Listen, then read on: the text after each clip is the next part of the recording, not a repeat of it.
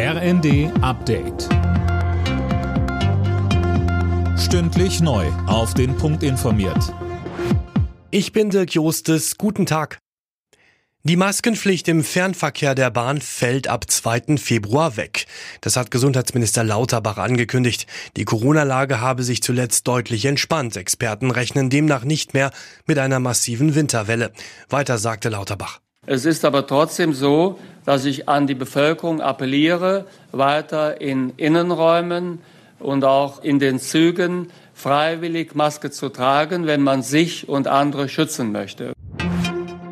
Die deutsche Wirtschaft ist im vergangenen Jahr um 1,9 Prozent gewachsen und zeigte sich damit laut Statistischem Bundesamt trotz hoher Energiepreise, Lieferengpässe und Ukraine-Krieg robust. Für dieses Jahr wird allerdings mit einem Wirtschaftsabschwung gerechnet. Die Polizei steht vor einem schweren Einsatztag im Braunkohledorf Lützerath. Der Fokus liegt heute auf Aktivisten, die sich dort in unterirdischen Gängen verschanzt haben.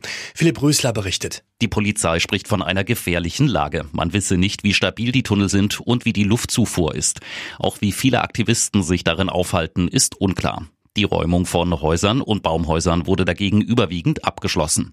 Unterdessen ist für morgen eine Demo gegen den Braunkohleabbau unter Lützerath geplant. Mit dabei die schwedische Klimaaktivistin Greta Thunberg.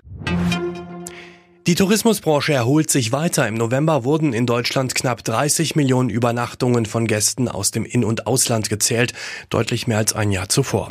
Aber immer noch etwa 8 Prozent weniger als vor Corona.